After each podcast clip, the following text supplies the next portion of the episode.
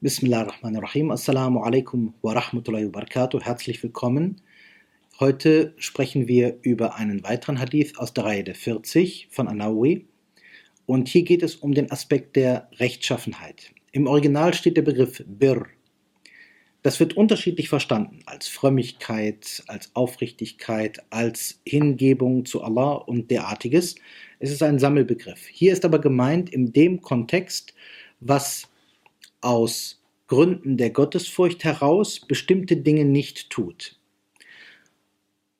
Und hier wird überliefert, auf, der einen Seite, in der ersten Teilüberlieferung, der Hadith enthält zwei Teilüberlieferungen, Rechtschaffenheit, gemeint Albir, ist der gute Charakter, also Hosnul Khuluq, und Sünde ist das, was dein Herz beunruhigt und du nicht möchtest, dass die Menschen es mitbekommen.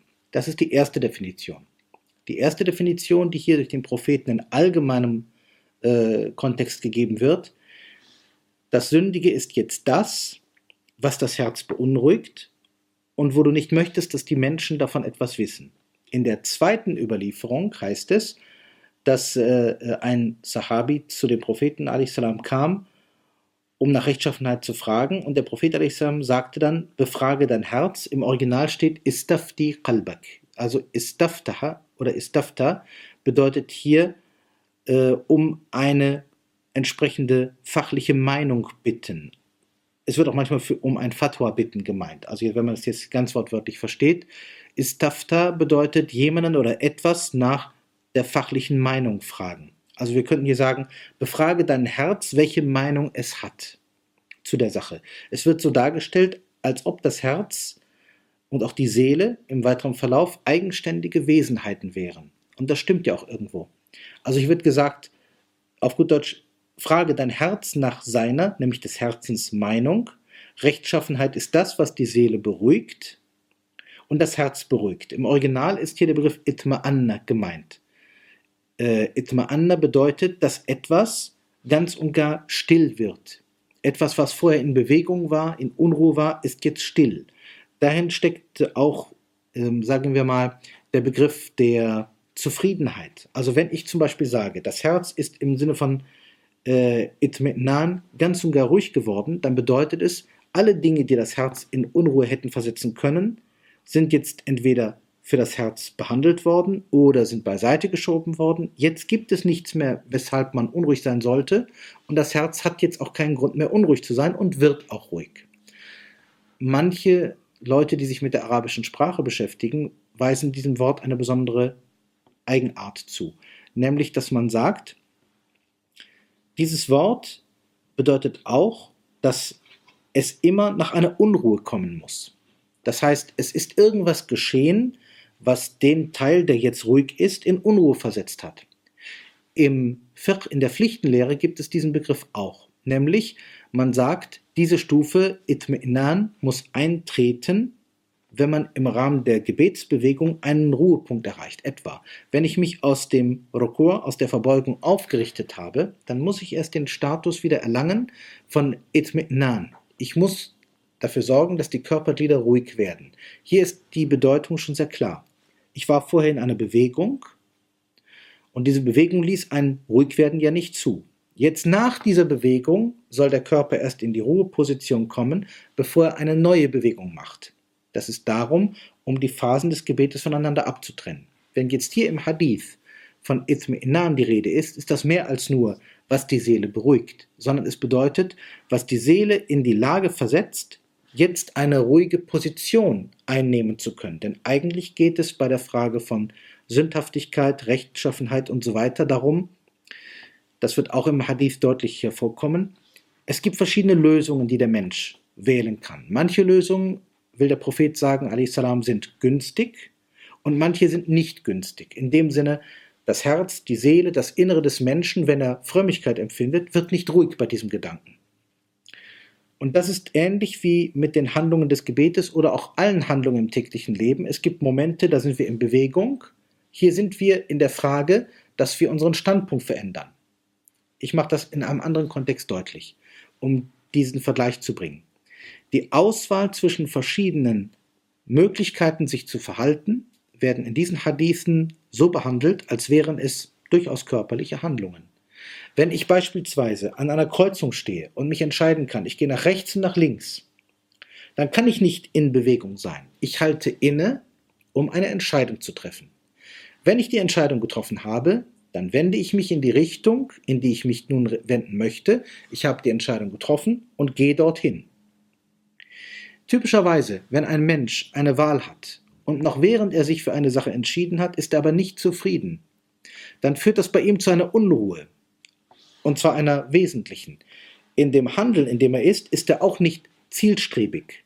Es gibt etwas, was ihn immer wieder zu einer anderen Seite zieht. Man sagt sich, irgendwie fühlt sich der Weg, den ich jetzt gehe, nicht richtig an. Ich glaube, ich hätte mich doch besser zur anderen Seite hin bewegt. Soll ich nicht nochmal zurückkehren? Manchmal fragt man auch seine Reisegefährten, sollen wir zurückkehren? Nein, nein, du hast dich doch jetzt entschieden. Ja, aber irgendwas fühlt sich nicht richtig an. Ich glaube, wir sollten zurück. All das führt dazu, dass unsere Bewegung, unsere Zielstrebigkeit nicht perfekt sein kann. Hier meint der Prophet salam, befrage dein Inneres, das Herz, wenn das Herz denn in dem Sinne von äh, Frömmigkeit und Anstand erfüllt ist, das soll dein Gradmesser sein, dein Maßstab. Jetzt wende an diesen Maßstab an, was dir entgegentritt in der Welt. Wenn jetzt dieses Maßstabinstrument, er nennt es hier so, das Herz, wenn das damit zufrieden ist, dann hast du Grund, ruhig zu sein. Wenn nicht, nicht. Im ersten Beispiel heißt es, und du nicht möchtest, dass die Menschen es mitbekommen. Das ist ein Aspekt. Wenn wir davon ausgehen, dass man sich vor den Menschen schämt und wenn man davon ausgeht, dass die Menschen dieses Schamgefühl auch teilen. Allerdings ist das nicht immer so. Im zweiten Hadith wird das etwas anders dargestellt. Hier heißt es, und Sünde ist, was die Seele beunruhigt, okay, und in der Seele hin und her schwankt, obwohl dir die Menschen darin ihre Meinung geben und es gutheißen. Das heißt, es kann durchaus sein, das muss jetzt nicht bösartig sein, dass die Menschen eine Lösung hören, dir nahelegen oder, wenn du sie befragst, dir eine Meinung geben, aber trotzdem bist du innerlich nicht ruhig. Hier meint der Prophet salam, wenn du nach Wissen und Gewissen doch nicht zu derselben Lösung kommst wie die Menschen und dein moralischer Maßgeber, in diesem Sinne dein Herz, dir sagt, es ist doch nicht richtig, dann solltest du nicht wieder besseres Gewissen das tun. Du wirst nicht ruhig sein können. Es wird nicht gut ausgehen. Das ist doch tatsächlich so. Sehr häufig im Leben begegnet einem der Punkt, dass man verschiedene Leute fragt. Und sie werden verschiedene Meinungen zu der Sachlage vorbringen. Und wir selber entwickeln im Laufe der Zeit auch eine Meinung. Vielleicht ist die sachliche Meinung nicht wie die emotionale oder die moralische. Dass man sagt, jetzt sachlich, sicher wäre das die richtige Lösung. Aber dann sagt etwas in uns, aber ist das wirklich richtig so? Und wenn wir es nicht schaffen, uns quasi zu überzeugen, in dem Sinne, dass wir von unserer Verstandesseite uns an das Herz, an das Innere wenden und sagen, an diesem Maßstab gemessen, stimmen die Dinge überein? Sind die Maßstäbe wirklich passend? Oder hakt da etwas? Ist da etwas nicht so richtig? Da meint der Prophet salam, am Ende, wenn jemand wirklich im Sinne der Frömmigkeit etwas verinnerlicht hat, dann wird er darin nicht irre gehen. Denn dieser Hadith sagt unter der Hand oder zwischen den Zeilen, das, was hier Qalb, Herz genannt wird und im Rahmen der Frömmigkeit genannt wird, muss ja so von der Frömmigkeit erfasst sein, geprägt sein, dass es überhaupt als Maßstab passt. Ich fange einmal anders an. Was ist ein Maßstab? Nehmen wir das einfachste, ein Lineal oder ein Maßband. Ein Maßstab kann sich nicht verändern. Wenn er sich verändert, taugt er nichts. Denn ich muss denselben Maßstab an verschiedene Dinge anlegen. Wenn ich zum Beispiel eine Sache A mit einer Sache B vergleiche und mich jetzt frage, passt zu mir die Sache A besser oder die Sache B? Oder in anderer Form, passt diese Lösung besser zu mir? Ist sie mit meinem Gewissen, mit meiner Moral, mit meinem Muslimsein eher zu verbinden oder jene Sache? Dann muss ich ja schon einen Maßstab haben. Habe ich aber einen Maßstab, der mal enger und mal weiter wird, und ich würde es jetzt an die erste Sache anlegen und hier heißt es zum Beispiel, ist in Ordnung. Jetzt will ich es an die zweite Sache anlegen, denn ich will ja die erste und die zweite miteinander vergleichen. Das tut man ja mit einem Maßstab. Aber jetzt hat sich mein Maßstab verkleinert. Und ich würde jetzt sagen, nach meinem Maßstab, wie er jetzt aussieht, ist die Sache B nicht in Ordnung. Dann ist das ja eine Verfälschung. Der Hadith gibt viele Informationen, die eigentlich nicht offenkundig gesagt werden. Wenn der Prophet in diesen beiden Hadithen zwei Dinge vergleicht, dann vergleicht er Dinge, die auch zusammengehören, nämlich einmal das, wo du nicht möchtest, dass Menschen dich dabei sehen oder dich dabei beobachten. Gemeint ist hier Menschen, die zumindest dieselbe gute Moralvorstellung haben wie du selbst.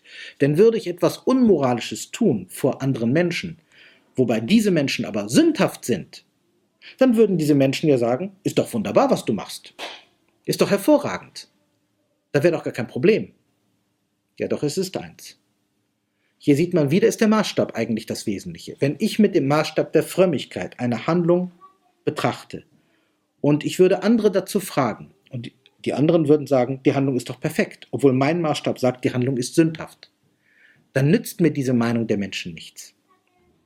Wenn ich hingegen sage, die Menschen benutzen denselben Maßstab wie ich, dann mag mir ihr Rat sinnvoll sein.